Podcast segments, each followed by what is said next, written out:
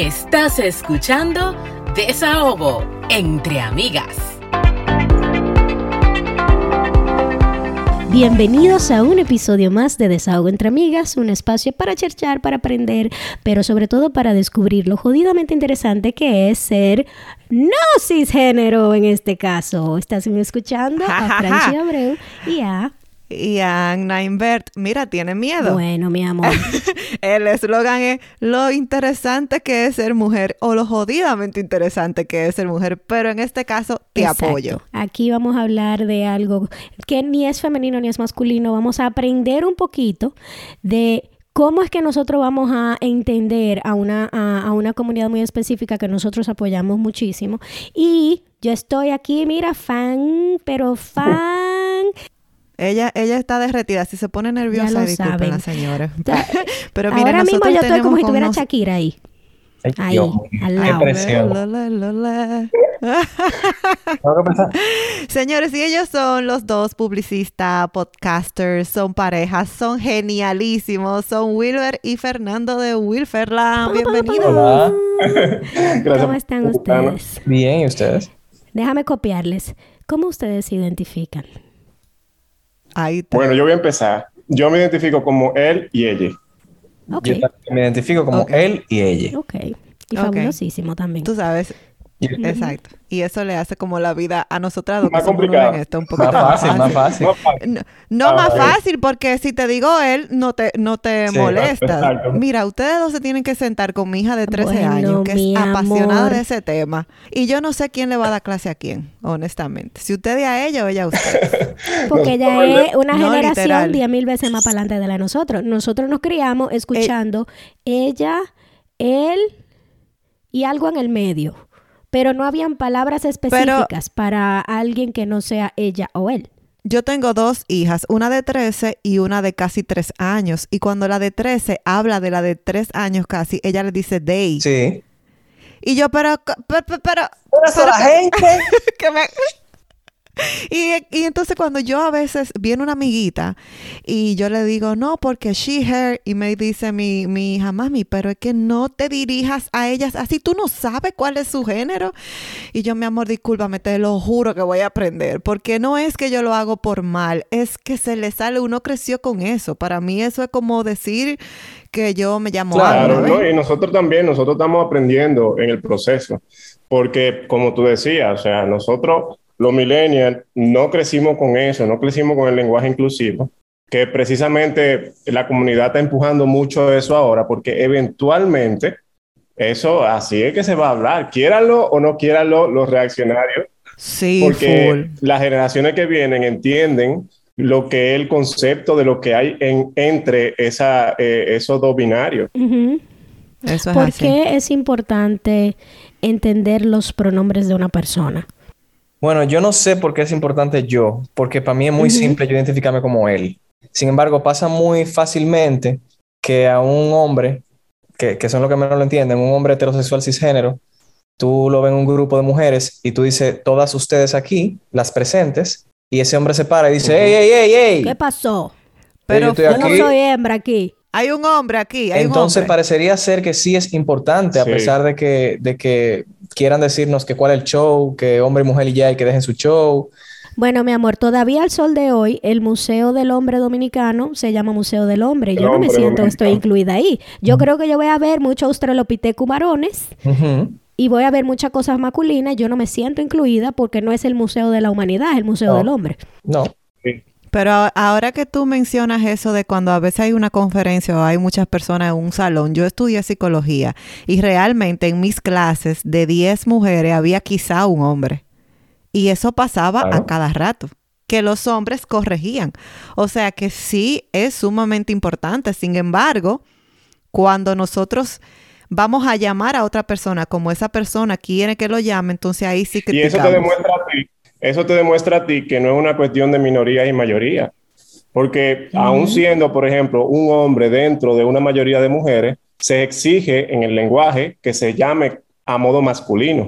Sí, para como respeto a ese individuo que está ahí, porque es que mayoría y minoría es un, un término muy relativo. Tú no sabes en qué grupo tú eres mayoría y en qué grupo tú eres minoría. En el grupo de dominicanos, yo soy mayoría porque soy una mujer dominicana. Aquí en Canadá, yo soy minoría porque soy inmigrante Exacto. que habla otro idioma. Entonces, por ahí es que está el asunto. Pero vamos a ver a ir más para abajo. Vamos a ver cómo le explicamos a un niño de 5 años que es un género no O binario. sea, a ti. A ti y a mí. Eso es lo que tú quieres decir. sí, porque ella... Nosotros ay, fuimos en una con ella, va- pero ¿qué es un ella?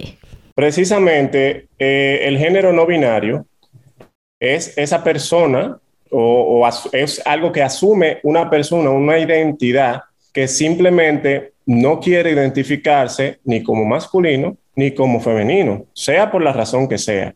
Porque, por ejemplo, si hablamos de sexo, en el sexo tampoco hay binarismo. ¿Por qué? Porque existen los intersexuales, que son personas que tienen eh, características físicas, tanto masculinas como femeninas. Órganos, a veces, tanto masculino como femenino. Entonces, a- cu- ¿cuándo, cuándo, eh, qué escogemos para definir qué es mujer y qué es hombre? Los cromosomas. También hay cromosomas que comparten tanto XY como, tú sabes, X, XY, Sí. existe.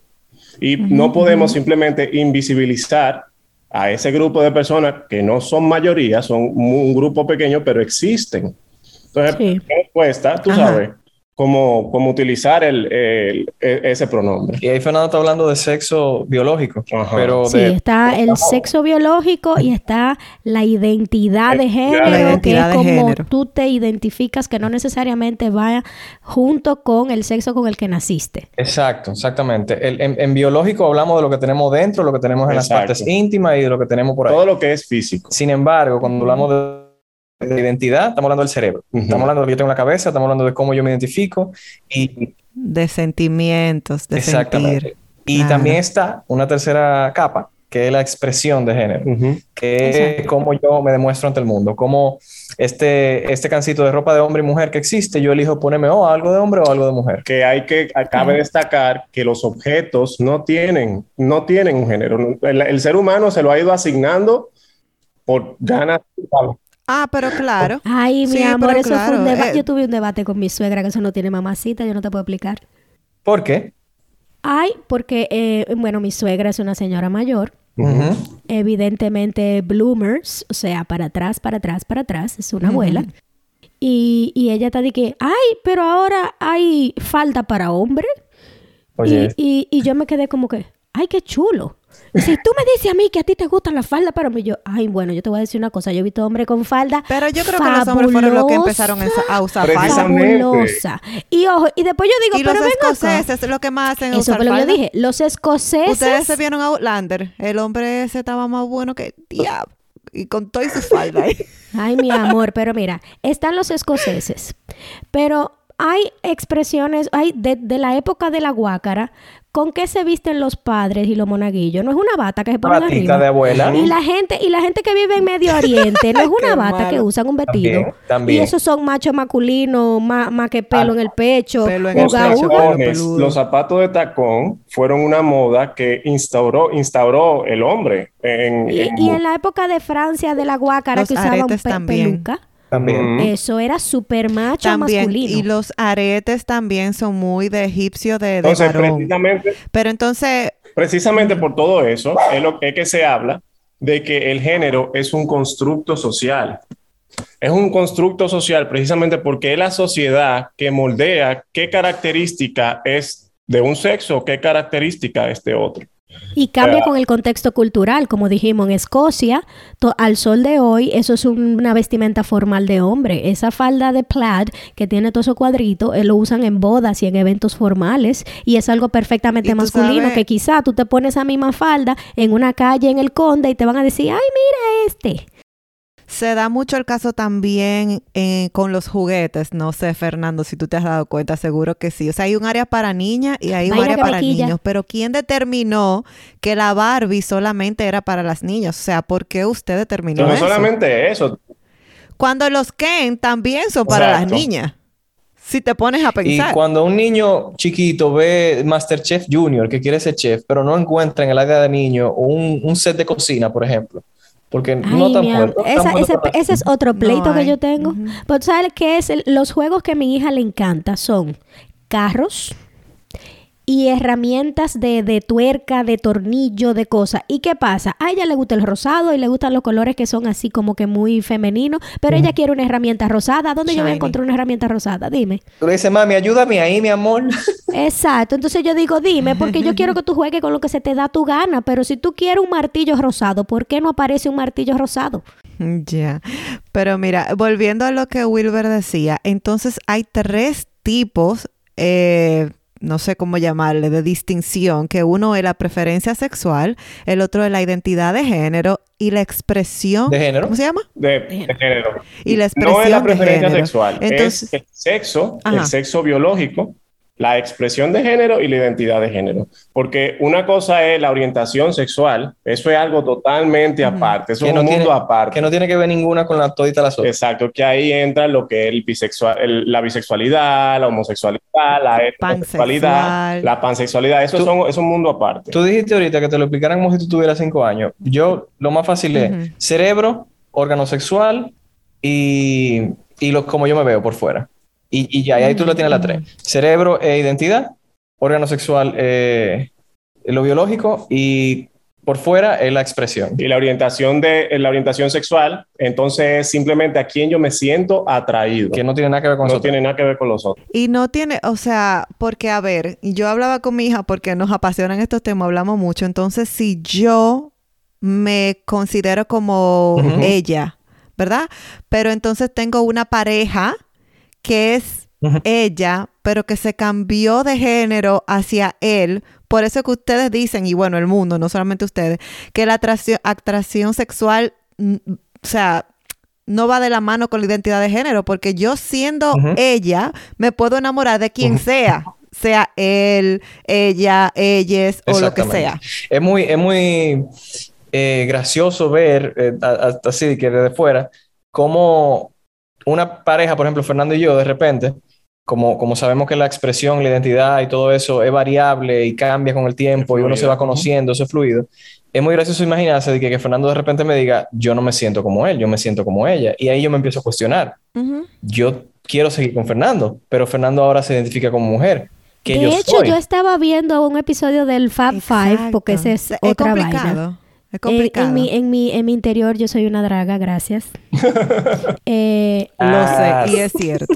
oh, mi amor, canto, baile y me de patillo, peluca, maquillaje, No, y ella ceja. dije, ponte esta serie, ponte a ver Mala. queer, ponte Eh, a ver. y esto", yo estoy viendo una, un episodio de una pareja que eh, inicialmente era ella él, pero entonces él eh, se cambió de género a ella y entonces ella pasó de tener una relación heterosexual a tener una relación lesbiana eh, con una persona trans. Entonces la pregunta es, wow, pero si inicialmente no te sientes atraída por las mujeres, eh, ¿cómo es ese... ¿Cómo, cómo, ¿Cómo es esa relación? Porque tú sigues amando O sea, a esa ahora persona. sí me siento, ahora soy bisexual o Claro. ahora soy lesbiana o Aquí, cómo es. aquí te- estamos en el territorio de las etiquetas. Ujú. Las Exacto. etiquetas son, son buenas, pero tam- tampoco pueden caer en el encajonamiento. Exacto. No y pueden ser pasa eso, por ejemplo, con esa persona. eh, esa persona, si, si se encuentra con un inconveniente de que no puede estar, tal vez físicamente, con, con una persona, con una mujer, si es una mujer hablando así, bueno, pues esa relación lo tiene que hablar. Ahora, Claro. si la persona lo que siente es que es la misma persona con la que estuvo siempre, Claro. ¿verdad? Pues no hay ningún problema. Tú, tú- tú no tienes que llamarlo como, o sea, no hay que ponerle un nombre, o sea, no es. Sí. ultra necesario. Las etiquetas están ahí como herramienta para uno más, para uno más o menos saber identificar o identificar el otro, pero No está escrito en piedra. pero no, exacto, no hay Y, nada. y en el momento en el que una etiqueta lo que hace es que te limita, suelte eso en banda. banda. Suelte eso en banda.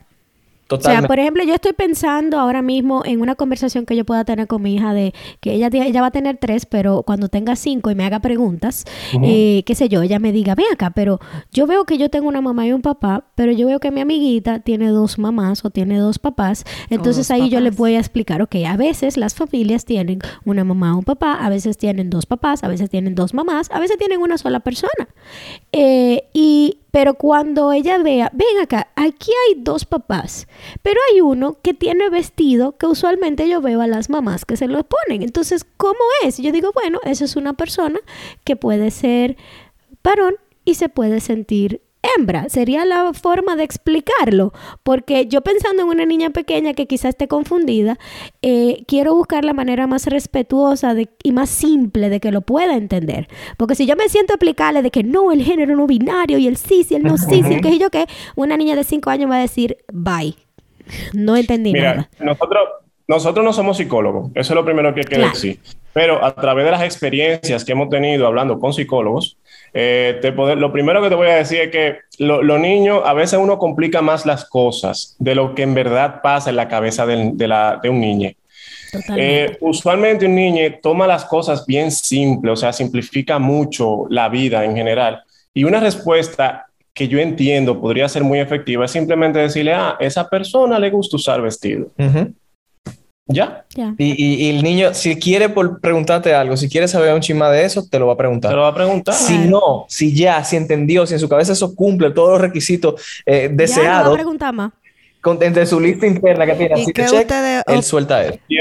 Hay mucha gente que piensa de que si un niño está siendo criado por dos hombres, eso significa que le van a gustar Ay, los por hombres. Dios. Y eso a mí me parece un reverendo Claro. Eh, eso tiene mucho sentido porque a mí me crió mi abuela y yo a mí ahora me gustan las abuelas nada más.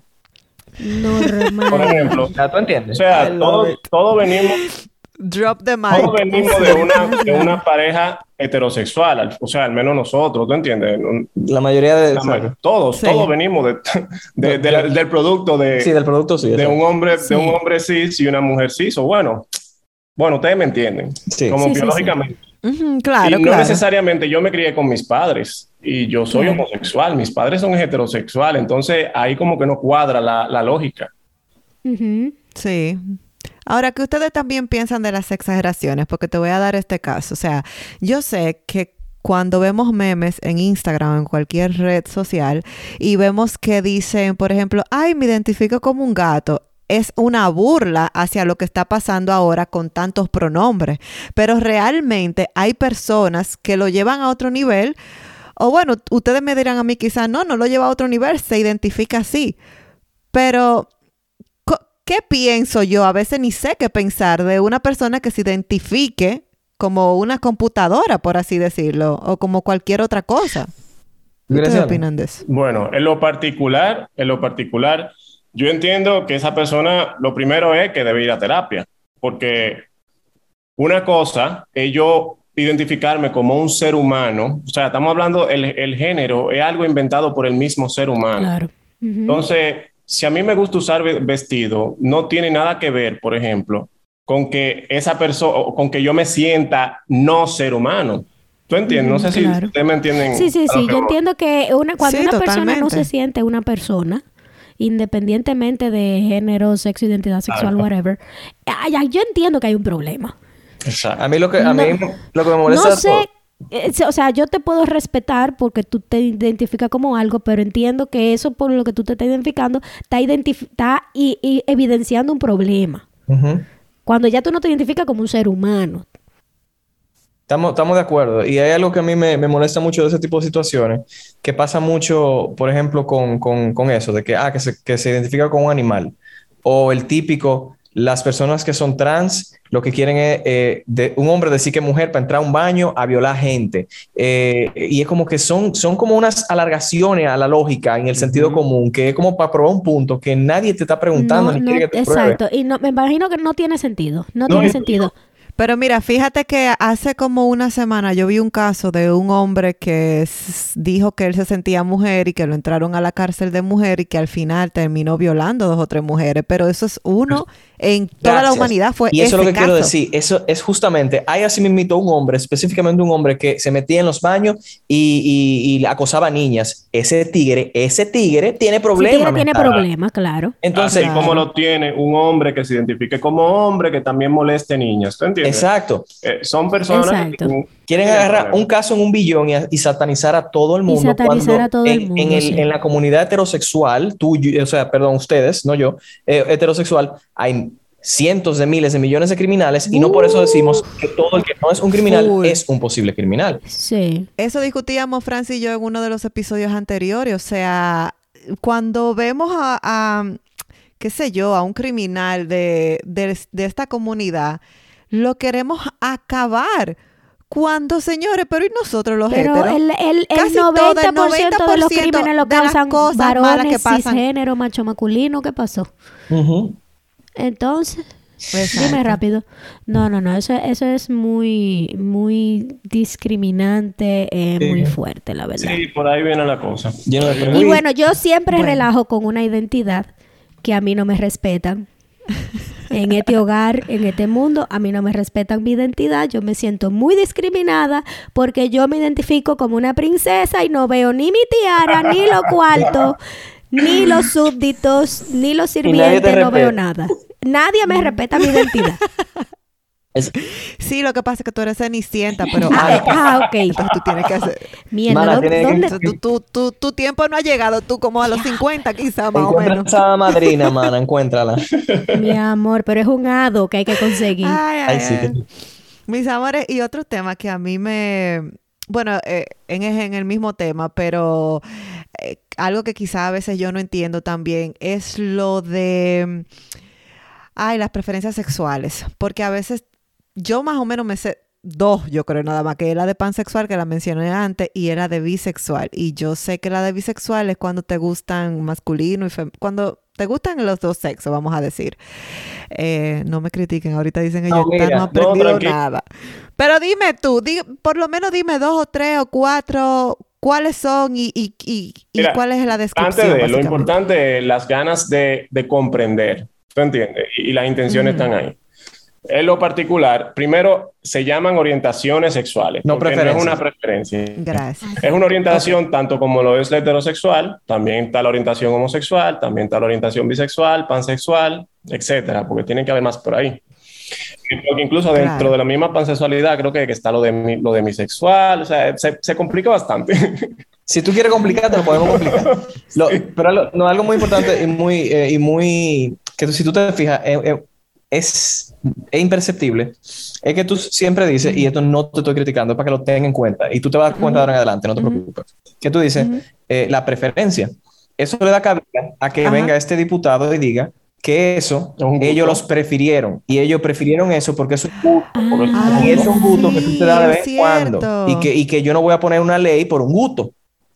Ujú. Pero si tú Pero dices, realmente, ahora que Sí. tú lo dices, no, sí, tiene sentido, porque la preferencia es lo que yo prefiero, o sea, sí. Eh, yo prefiero comerme un mangú de plátano en vez de un puré de papa, pero eso es lo que yo prefiero. Pero si yo nací, o sea, claro, o sea, Sí. te entiendo totalmente. Tú sabes que eh, creo que fue en un video de Elaine Félix, que ella eh, cuando estaba hablando precisamente del término preferencia, que una persona homosexual le dijo, mira, yo te voy a decir una cosa, yo hubiese preferido mil veces nacer heterosexual y no tener toda la discriminación y todos los problemas que yo tengo ahora. Sí. Pero esto no es, un- yo no lo prefiero, yo nací así. Eso lo explicó aquí en, en este podcast Claro, también. es que, exacto, porque una respuesta que se le puede dar a ese, a ese senador es que nadie se muere por un gusto. ¿Tú entiendes? A nadie matan por un Literalmente, gusto. a nadie matan por un gusto, a nadie discrimina. Eh, Si, si fuera un gusto, Ay, Dios sí, mío. eso pasa, pasa, pasa y mucho. O sea, tal vez en este país es un poquito más seguro, un poquito más seguro, porque, Porque no lo es para las mujeres trans, por exacto, ejemplo. y- por ejemplo. Pero eh, fíjate que en otros países, a personas como, como yo, la, la, la otra. Aquí a nosotros nos llegan casos en los DM de gente que lo atracan en Grindr, que es la aplicación para tú eh, tener sexo casual con hombres, que lo Sí. atracan en Grindr y Ok. ellos, y por ejemplo, una persona como que conectó con uno de los ladrones, el ladrón como que medio lo estaba tratando de enamorar, Y el, el ladrón le dijo, no, pero a ti yo no te voy a hacer eso, eso yo se lo hago a los pájaros, eh, porque ellos se lo merecen por, por ser maricones, pero a ti no. Tú eres muy linda, Dios muy que sé yo qué, hablándole como ella a un, a un chico que era bien afeminado. Eh, y entonces es como eso, como que a, a- tú nunca te va- a ti nunca te van a decir que "Ah, a ti te gusta el helado, tú te mereces que yo te atraque a ti. Te voy a atracar. ¿Me entiendes? Óyeme, y mira la importancia de hablar de eso, porque con todo y que tú no me diste un boche y fuiste súper respetuoso y te aprecio muchísimo por eso, me siento mal de que toda la vida yo le he estado diciendo así, cuando se supone que yo no te...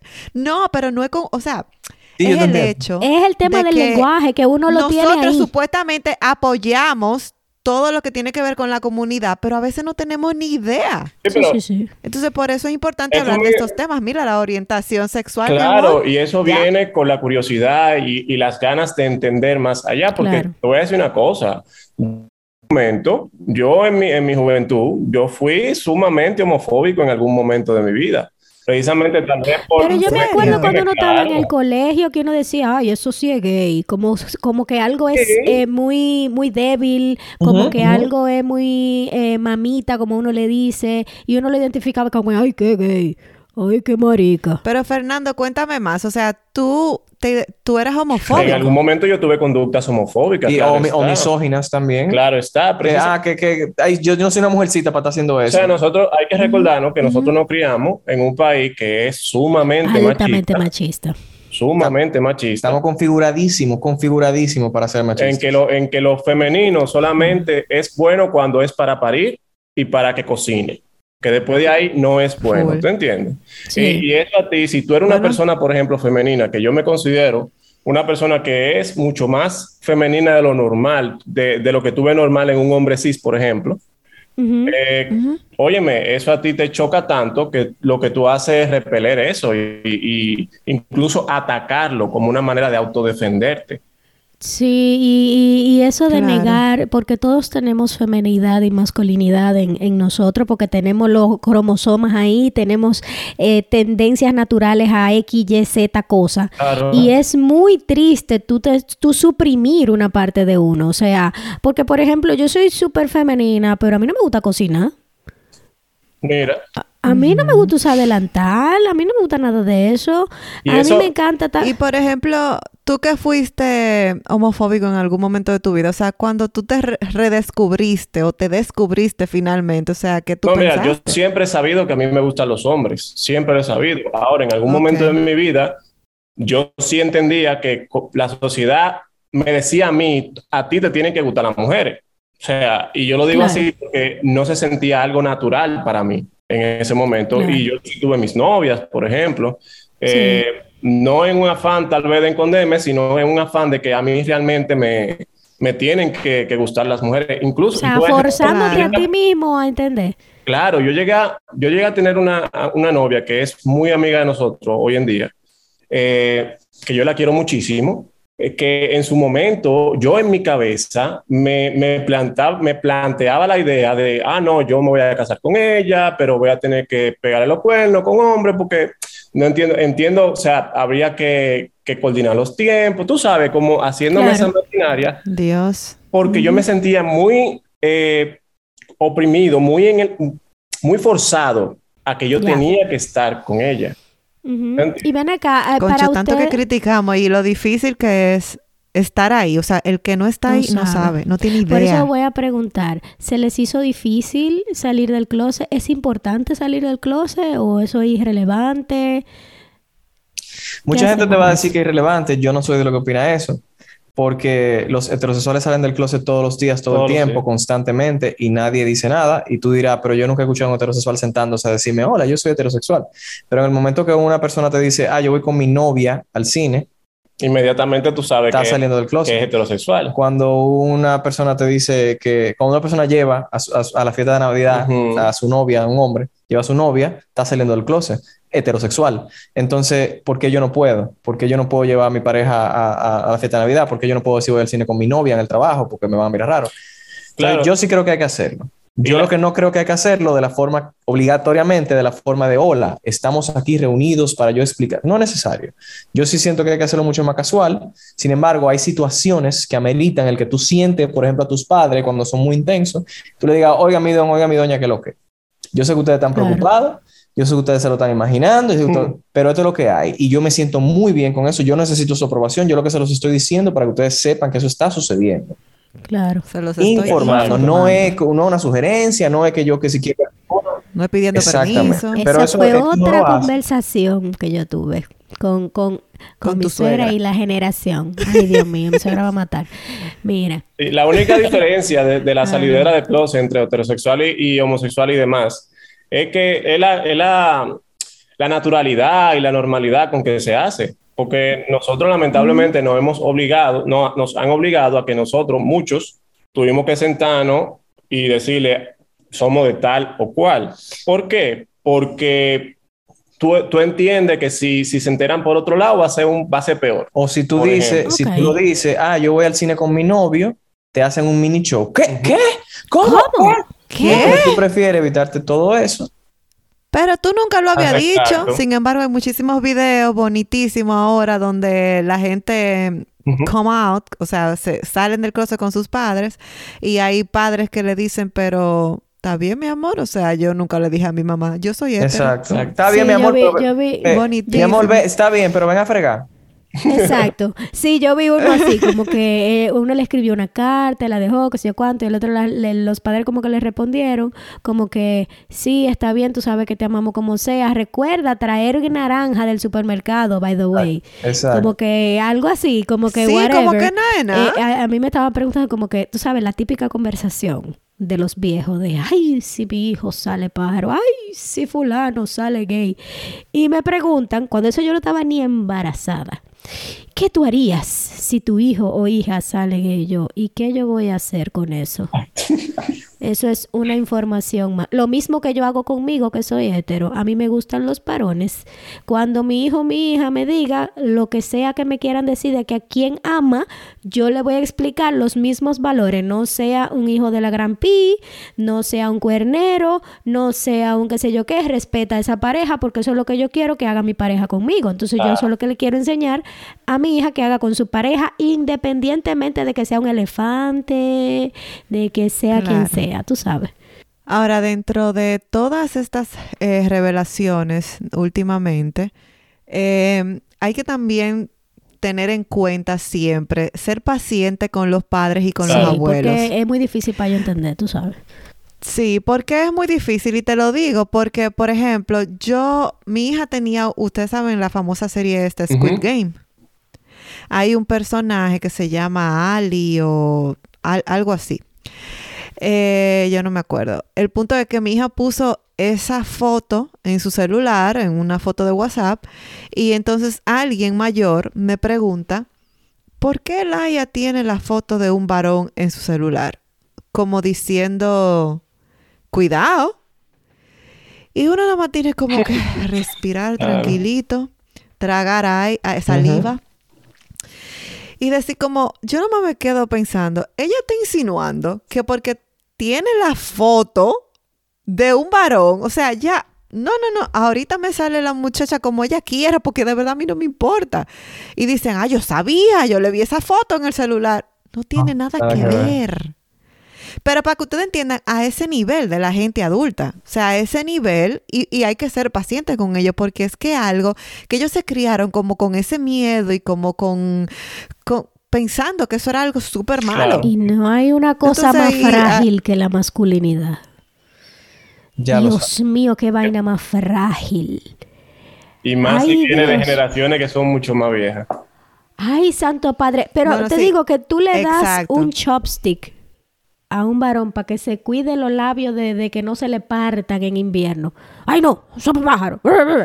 Es en serio. Que tú, que tú ves que, por ejemplo, las mujeres nos ponemos 70 mil cremas y un hombre no se puede cuidar la piel porque eso está mal. Ujú. Quieren que el hombre ande con los Sí. labios tajados, los labios sangrando dicen- para que sea un hombre. Gracias, para que sea un macho masculino. Le dicen metrosexual y se sienten mal. A mí por eso me- Bueno, aquí en Espérate, espérate, espérate, que yo leí algo justamente Dale, hoy que decía que metrosexual fue la palabra que nos tuvimos que inventar en el año 2000 para describir a un hombre que se bañaba. Gracias.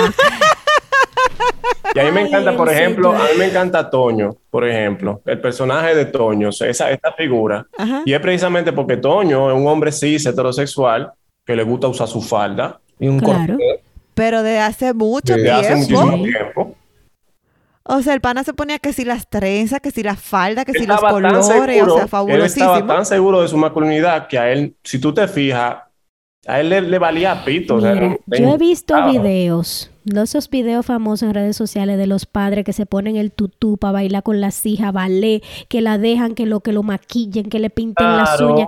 No hay cosa que yo me lo encuentro más sexy, más bella, más hermosa que un hombre que abrace su feminidad y que Claro. eso no le afecte en absoluto. O sea, ¿cómo es posible que un, que un esmalte de uña te cambie la orientación sexual? ¿Cómo es posible eso? Y ese acto tan pequeño, o sea, porque puede verse pequeño, pero a los ojos de esa niña, por ejemplo, o sea, eso tiene que ser un Ay. momento súper hermoso, súper Hermoso. Súper wow, o sea, bueno, yo tengo muchísimas fotos con mi esposo. Mi, mi hija cuando estaba pequeña, la de 13, usaba como unas, eh, un, un cintillito con Orejita. orejitas, orejitas de gato. Y yo tenía como 700 cintillos de eso. Y yo, ve, póselo a tu papá, vamos a tirar una foto, porque, o sea, y ella era Claro. feliz feliz. ¿De qué papi está ahora? ¿Y papi está ahora? Y qué sé yo qué, y para eso ya se lo gozaba. Entonces, esos momentos le quedan a ella en su corazón claro. por siempre. Cuando yo peinaba a mi papá, Validan- por ejemplo. Y validan su feminidad también, que, que el- Claro. no le dicen como que no, eso no, eso no se ve bien, eso no es para hombre. Eso no Cuando toda la Ajá. sociedad por encima de eso le va a decir que un hombre es más que ella, que un hombre le esté diciendo que un hombre no se pone eso, le quiere decir que todo lo que ella hace, todo lo que ella le gusta, todo lo que tiene que ser Está femenino, mal. Está es mal. una porquería. Sí, bueno, yo Y recuerdo. tú sabes que yo creo, yo no sé si pasa esto eh, con ustedes, las, las parejas que son hombre y hombre, porque pasa mucho en las parejas que son hombre y mujer, que el hombre menosprecia mucho a la mujer. Entonces yo a veces siento por lo que veo, por ejemplo, la página de ustedes es chulísima, o sea, como que ustedes destilan amor y yo me enamoré de los dos.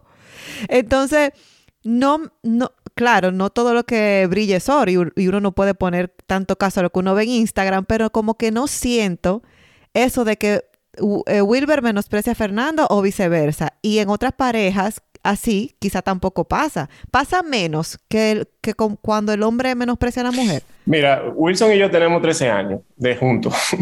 Nosotros hemos pasado por muchas situaciones y Pero ustedes están juntos de los 13 años. Ay, gracias, muchas gracias. Gracias. Pero joven, Mi amor. yo no pero entiendo. joven eh, desde los 20. o sea, con Wow. eso te quiero decir que la relación de nosotros se ha ido formando con el tiempo y Sí, porque uno va creciendo y va cambiando, claro. Claro, claro. Entonces, nosotros como pareja, eh, nosotros siempre hemos entendido desde el primer momento que nosotros estamos en una misma, en una misma situación. Yo no te puedo hablar por todas la- la- las parejas de la comunidad, porque, ¿verdad? O sea, hay de todo. Pero ustedes tienen amigos, quizás. Claro, claro. Y eso. Y de- las parejas que son amigas de nosotros se manejan prácticamente igual a, a como nos manejamos Sí, nosotros. y yo creo que por eso Sí, somos claro. amigos también, como que buscamos gente Sí. afín. Sí, sí, yo sí creo que existe esa discrepancia y esa diferencia, porque hay muchos gays machistas. Claro. Hay muchos gays eh, que menosprecian. De hecho, en la comunidad gay es muy común y muy conocido que se menosprecia a los pasivos, que son los que en la, en la relación sexual Sí. reciben, eh, o sea, como que se dejan penetrar. Y, Sí. y entre los mismos pasivos dicen, tú lo que eres una pasiva más. O sea, tú, tú- como que utilizan el que se penetre. Ay, Dios. Y mira, yo que pensé que era diferente. No sé No, por qué, porque porque no estoy en ese fueron mundo, criados pero- en una Sí. sociedad Es machista. que imagínate, criados si uno se cría en base. una sociedad así, es muy difícil zafarlo. Y hablando de eso, eh, dentro de su crecimiento como, como seres humanos, ¿ustedes todavía luchan con algún, con algún sesgo, algún estigma, Estigma. que- Claro. que, sea así de machista o algo así? Mira, yo me, yo me autodenomino como un hombre feminista. Yo soy un hombre feminista. Eh, sin embargo, yo, o sea, a veces, de vez en cuando, a mí se me salen mis barrabasadas eh, misóginas, que uno a veces ni cuenta se da porque a veces son Claro. como muy mild, muy, muy Sí. suave. Algo que no, se me- no se me borra el Bajito. cerebro, que una vez yo le dije a Imán Muñiz, en medio de un episodio le dije, no, porque eh, eh, el- eh, la, la vagina es como una herida abierta, que eso se repite mucho entre, Mm. entre los hombres, de que no, porque es una herida abierta, eso es jajaja. Y yo dije, no, porque como, es una, un- como eso está abierto siempre, eso, y eso como una herida, y, y Imán me dijo, no, no es como una herida, es un órgano Un sexual. órgano. Es un órgano, eh, exacto. normal. Y yo me sentí como tan, como que mierda, deja de estar repitiendo estupideces, man. Sí, Es que ese sí, es muy sí, sí. difícil desaprender. Es más Totalmente. difícil desaprender que aprender de cero. Sí. Y es un proceso, es un proceso largo y constante. El- Es lo que yo te decía ahorita. La importancia está en la intención que uno le pone de querer entender al otro. Claro, totalmente. Sí, yo, yo me Qué acuerdo cuando uno de mis mejores amigos salió del closet en, el, en la universidad. Él me sentó y estaba como que muy tenso. Y yo, como que, ¿qué es lo que está pasando? Y él me dijo, no, tengo que decirte algo. Y me dijo que soy gay. Y yo me quedé como, ¿te sientes bien? O sea, ¿te Eso sientes feliz? O sea, porque al final yo lo que quiero es que tú seas feliz. Eh, o sea, no sé qué reacción tú quieres que yo tenga. Porque yo a ti nunca te he dicho, tengo que decirte que me gustan los hombres. Entonces, eh, yo te voy a amar exactamente igual. Tú me acabas de decir que te gusta el helado. Exacto. Entonces, Mira, hay gente que, que dice que no es natural que una mujer esté con una mujer y que un hombre esté con un hombre. ¿Cuál es su respuesta? Bueno, mira, la para respuesta eso? más fácil es que busque y que, y que estudie tal vez de biología, de- del reino animal en general, porque si se da en otras especies animales, es lo más natural del mundo. Entonces, natural, antinatural es Sí. uno anda en bicicleta y uno anda en bicicleta O un carro. exacto. o en carro, O en y carro. uno anda en carro. Estamos hablando de unos micrófonos, ¿eh? Déjenme decir. Eso es totalmente Gracias. antinatural, eso es toda una invención. Eso no salió de una mata, ustedes están en. Canadá, ustedes están en Canadá y yo estoy en. República Dominicana. Mira, hay un caso muy famoso de unos pingüinos que son una pareja homosexual de pingüinos porque Ay, se da en esa sí. especie que ellos acogieron, eh, eh, usualmente lo hacen, que acogen un... Un huevo. Porque los pingüinos nada más pueden cuidar un huevo. Si una Sí. pingüina Sí. tiene dos huevos, pues hay uno que muere. Entonces, usualmente esas parejas Ajá. homosexuales de pingüinos lo que hacen es eso, cuidar a ese que Cuida está muerto. ese huevo. Y pasa también, por ejemplo, en el episodio número 2 de nosotros, que se llama Monos Bisexuales. Sí. Hablamos, Porque los bonobos, hablamos de los bonobos, donde- que, que son, también se da en... son se una da especie que tienen... eh, Eso es un despeluñe todo el mundo con todo el mundo cuando hay... Exacto. ¿Dónde están esos monos? ¿En Tailandia? Yo he oído Son los, los monos bonobos, no sé No, no sé dónde específicamente- está Bueno, yo escuché un stand-up sea, comedian sí. hablar de los pingüinos, de que por qué hay pingüinos que son homo- homosexuales. Estaba explicando de que, ven acá, tú sabes distinguir un pingüino varón de un pingüino hembra. Pues ellos tampoco saben, tú ves. Entonces, ellos se enamoran y se enamoran. Y ven, agarra tú para acá. Ey, pero yo soy Julio, a mí qué me importa. Yo no distingo ninguno de los dos. Y mira una cosa, ¿cómo es su relación en la casa en cuanto a los regueros? ¿Ustedes son reguerosos los dos? ¿Uno es más limpio? Cuéntame de eso. No tiene nada que ver, pero es que eh, normalmente en una casa hetero, o sea, como que el hombre sí está regretoso y nosotras vivimos limpiando. Pero yo viendo la casa de usted de ahí, lo que veo se ve Claro, porque elegimos la esquina más limpia. ¿no? Claro. Sí, pero nosotros, nosotros somos muy de turnano. A veces el arranque de recogedera le da Wilson, a veces Ya. el arranque de recogedera me da a mí. Eh, yo sí tal vez soy un poquito más constante porque yo soy una persona que, que me gustan mucho las, las tareas de cuidado. Ok. Y de, y de, tú sabes, de, a, mí, a mí eso me gusta, me, me llama. Incluso yo tengo las matas que están en mi casa, todas las cuido yo, porque me Ya. gusta el- eso del cuidado. Que incluso si en algún momento yo hubiera nacido de nuevo, me hubiera gustado, por ejemplo, ser enfermero. ¿Tú Ya, me entiendes? Que Sí. eso es algo que se le, que se le, se le atribuye, se le atribuye Súper sexualizado. Eso es en la mujer. Pero- si hay un hombre enfermero, búscalo que eso está mal. Exacto. Sin embargo, yo soy muy así y precisamente eso me hace entender a mí y yo no me defino como un hombre femenino. Yo, me deci- yo simplemente digo que mi masculinidad es una masculinidad de cuidado. Porque y los padres, es por ejemplo. claro. Y eso está muy genial. Señora, nosotros podemos quedarnos hablando aquí hasta mañana, pero tenemos que llegar al, al momento favorito de la semana. Desahogo. Pero estoy ¿Por brava contigo. Yo dije al principio que Francine era muy fan de ellos, se lo Ajá. dije antes de empezar a grabar. Y yo pensaba que Wilson era Wilber. Y yo tengo el episodio entero diciéndole Wilber y nadie me Ay, corrige. mana, mira, eso a mí me tiene, mira. Tú ni cuenta Ay, te diste, te diste cuenta y me diste una ignorada. Olvídate de eso. Sí, hombre, Ay, Wilson, qué, qué, qué ¿Tú sabes y por qué ¿Tú sabes por- yo, tengo- yo aprendí a que eso no me importa, porque es que ya yo lo he hecho tanto y me he sentido mal tanto que yo dije, la vida es muy corta. Ay, mira, yo una vez yo estaba en un bar, una vez yo estaba en un bar, Esta gente no va a querer volver, Dios por tu culpa. Te lo culpo a ti. yo estaba en un bar, Dios se mío, acercó un amigo vergüenza. y yo le dije un nombre totalmente errado y se lo dije un par de veces. Sí. Y el muchacho se acercó y me dijo, es tal cosa, Sí, mi, no- fulano. mi nombre ay, está. ay, ay, dos horas más tarde. Ya, olvídense de eso. No, no, no. Hay demasiada gente en el mundo por acordarse los. Tú nombres. de- sabes que a mí me pasa mucho, que aquí Dios se mío. refieren a las personas que hablan en español como Spanish. Are you Spanish? Como que tú hablas español, Sí. pero eso técnicamente es si yo soy de España. Ajá, Entonces, cada vez que a mí me dicen, ¿Are you Spanish? Yo, "Mm, no, yo soy dominicana. Y dice, Yeah, but you're Spanish because you speak Spanish. Y yo, Yeah, I speak Spanish, but I'm Soy Dominican. latina, mira. Yeah. Y, y entonces se, se queda como que ven acá. Y yo, sí, sí, sí, mira. Entonces yo tengo que explicarle qué es un hispano parlante. Y, y, y sueno como, como a una roseta, ¿cómo que le dicen a uno? La generación de cristal. Exacto. Eh, Sueno como una, un, un, eh, una generación de cristal que me siento ofendida porque él me diga. Exacto. No, pero mira, fíjate que Wilson me acaba de dar cátedra ahora porque yo tengo un tema con mi nombre. Yo me llamo Anna, pero a mí mucha gente Ana. me dice Ana. Sí. Y yo corrijo bastante. Yo me he pasado la vida diciendo es Anna. Evidentemente aquí en Canadá no corrijo a nadie porque yo no voy a poner a esta gente que habla inglés, no Dime, menciona la doble. Entonces yo no me voy y a el mío complicar que la vida. Francine, Pero ¿quién en la República. Francine? Todo el mundo dice Francine. No, Francine. Al sol de hoy. Yo, bueno, Yo me entregué, bueno. yo me entregué. Quiero que me trague la tierra, pero si él no tiene eso, Yo me ya yo entregué, tampoco lo olvídate. solté entonces.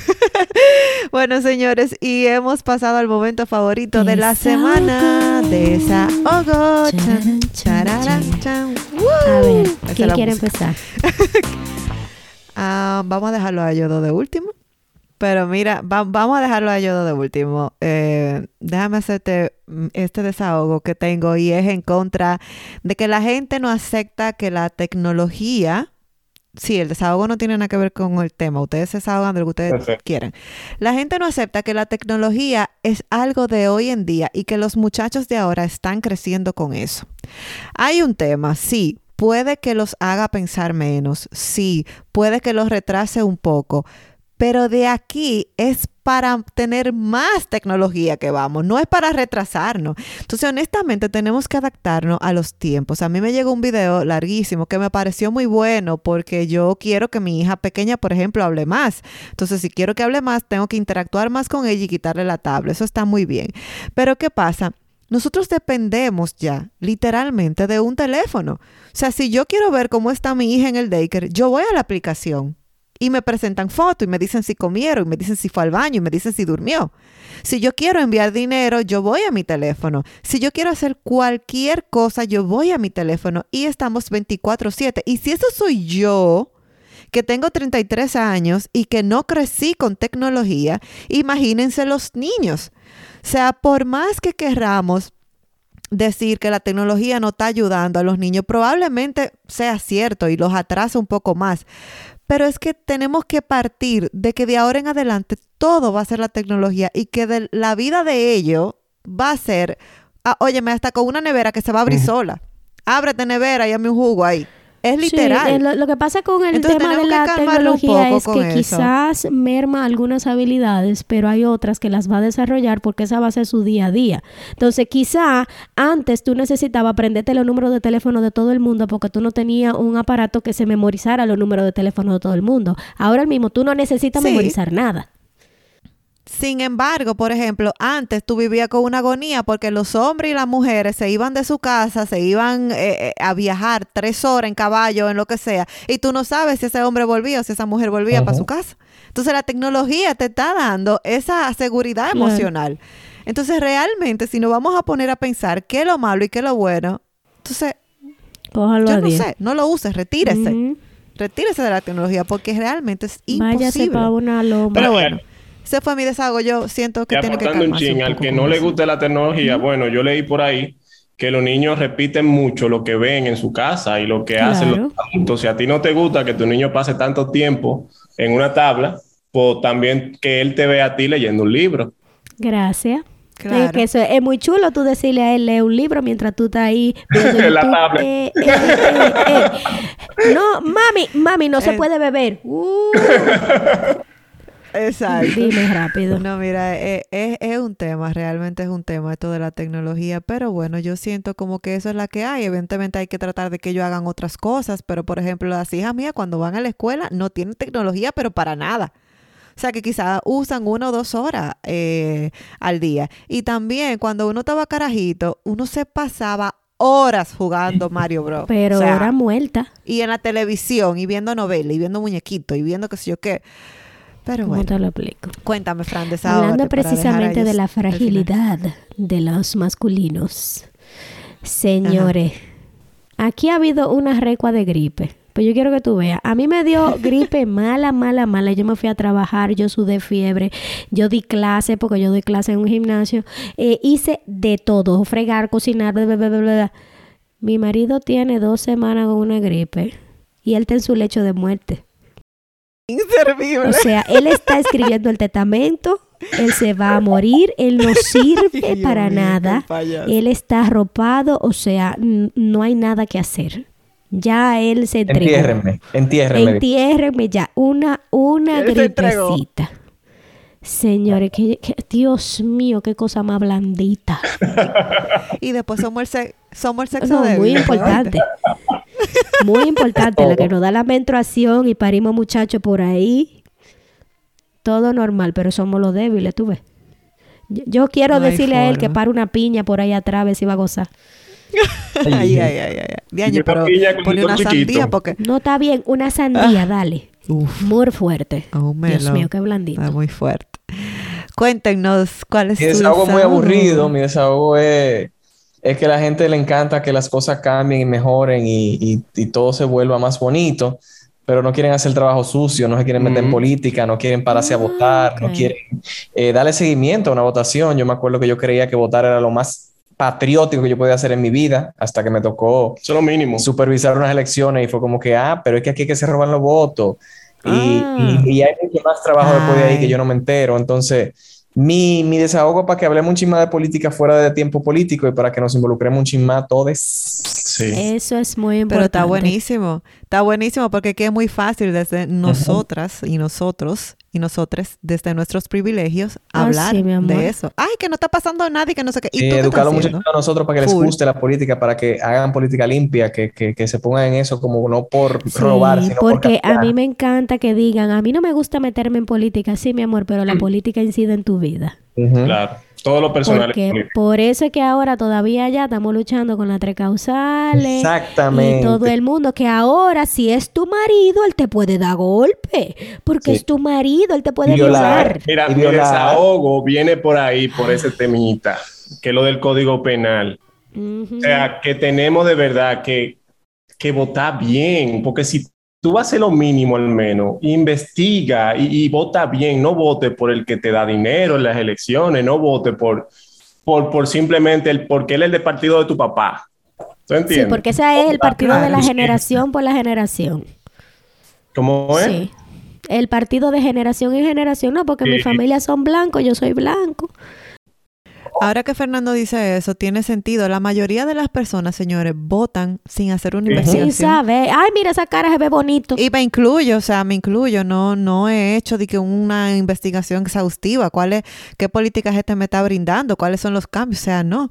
Simplemente fulano me dijo que este era bueno y yo voy por y eso. ve más allá, porque además, o sea, los políticos se venden como que son la última Coca-Cola del desierto, como que son la gente, que tú, tú entiendes, pero investiga, ve los pactos que tienen esos políticos, con qué empresa, con eh, dónde han trabajado, en eso. En Y eso eh, difícil que tienen. transparentarlo. Difícil que Es transparentarlo. difícil, es difícil. Es una tarea que tenemos que hacer Sí. y Sí. es difícil, la verdad. Pero cada vez están saliendo mucho más herramientas. Sí. Sí, claro Hay, por sí. ejemplo, una aplicación que se llama, creo que Cafecito, que pone, por ejemplo, todos los, eh, todas lo- las compras que se hacen en el gobierno por todo departamento. O sea, una cosa chulísima. Eh, también está, por ejemplo, muchísima gente que informa, como Altagracia Salazar, que, Sí. que te dice las cosas como son. Y ella ya tiene, Sí. como tiene muchos años en esto, pues ella tiene muy buen insight. ¿Tú entiendes? Sí, tú sabes que a mí me parece muy paradójico que teniendo una generación de políticos nuevos que realmente están haciendo una política diferente y aún así hemos tenido ahora mismo por, eh, leyes que han pasado mucho más machistas, mucho más tradicionales que en muchas épocas anteriores. O sea, yo no entiendo qué es lo que está pasando. ¿Será que la generación que se supone que tiene que luchar por porque esos derechos se cumplan, porque esos derechos se respeten, no está haciendo nada? Eh, o, es que hay tanta presión de los políticos tradicionales que no pueden hacer nada. Yo realmente no entiendo cómo es que en la época de la guácara, cuando eran súper anticuados, se pasaban leyes mucho mejores que las que se están viendo ahora. Yo esa vaina no la entiendo. Mira, eso tiene que ver mucho eh, con la cantidad, o sea, lamentablemente la gente que es progresista, que lo que quiere es que el país avance a bien, son menos. Eh, o sea, el grueso, el grueso en el Congreso se han demostrado que son de conservadores, que son muy conservadores. Muy, pero muy. Sí, y lamentablemente aquí todavía la iglesia tiene, la iglesia católica y la iglesia evangélica tiene mucho poder, al menos mucho poder en la parte del Congreso, porque se sabe que ellos tenían, con lo del Código Penal, por ejemplo, eh, había una señora que iba allá y le decía eh, hasta hijo del demonio, que tú entiendes, como eh, extorsionaba de esa manera, extorsionaba de, utilizando la religión, extorsionaba a los políticos para que votaran a su favor. No, la, verdad que... Pero con las mismas tres causales, o sea, yo sé que la primera dama es muy política, es muy, perdón, es muy católica, entonces eso ha sido un tema, por ejemplo, ya está en contra de, de eso y es difícil llegar ahí. Sí, te digo, la verdad que es muy fuerte. Wilson, Fernando, o sea, gracias mil por venir, señor. Nosotros teníamos meses atrás de él. Sí, Ay, sí, pero que, las agendas son difíciles, yo sé. Exacto, que conste que no dije que teníamos otra mesa de ellos, ellos haciéndose lo difícil. No, era... no, usted... Ustedes son geniales, señores, de verdad. yo voy a, yo voy a regalar La vida, la vida es difícil. Ya ellos este saben que desde que saquen la visa canadiense tienen dos casas. Pero full, Dos no casas. Y, eh, mira, ojalá yo, yo les pago la entrada porque yo quiero ver a Bianca del Río aquí y no encuentro con quién ir. Ah, pues claro. A mí me encanta Bianca. Lo amo. Yo no sé de, quién usted habla, pero yo me pego nada más para salir con eh, ellos dos. eso es conversación de Drag Race, tú sabes. Ay, perdón, me Tienes voy. Tienes que verte muchas temporadas para llegar ahí. Bueno, pues ya saben, mis amores, mil gracias por conversar con nosotros, aprendimos muchísimo, la pasamos súper genialoso, eh, espero poderlos ver en persona porque, bueno, yo me tengo que tirar esa foto. Claro, hasta nosotros. y de verdad Mil gracias. Ya saben, chicos, si llegaron hasta aquí, compartan el episodio. Así es como nosotros sobrevivimos. Eh, y pásenlo por WhatsApp, pásenlo por los grupos. Si aprendieron algo nuevo, compártenlo sobre la vida no binaria y cómo nosotros podemos ser más tolerantes con los demás. Ya saben, para nosotros son súper especiales, hermosos. Y si tienen con nosotras siempre un, un, espacio de desahogo entre, amigas. Bye.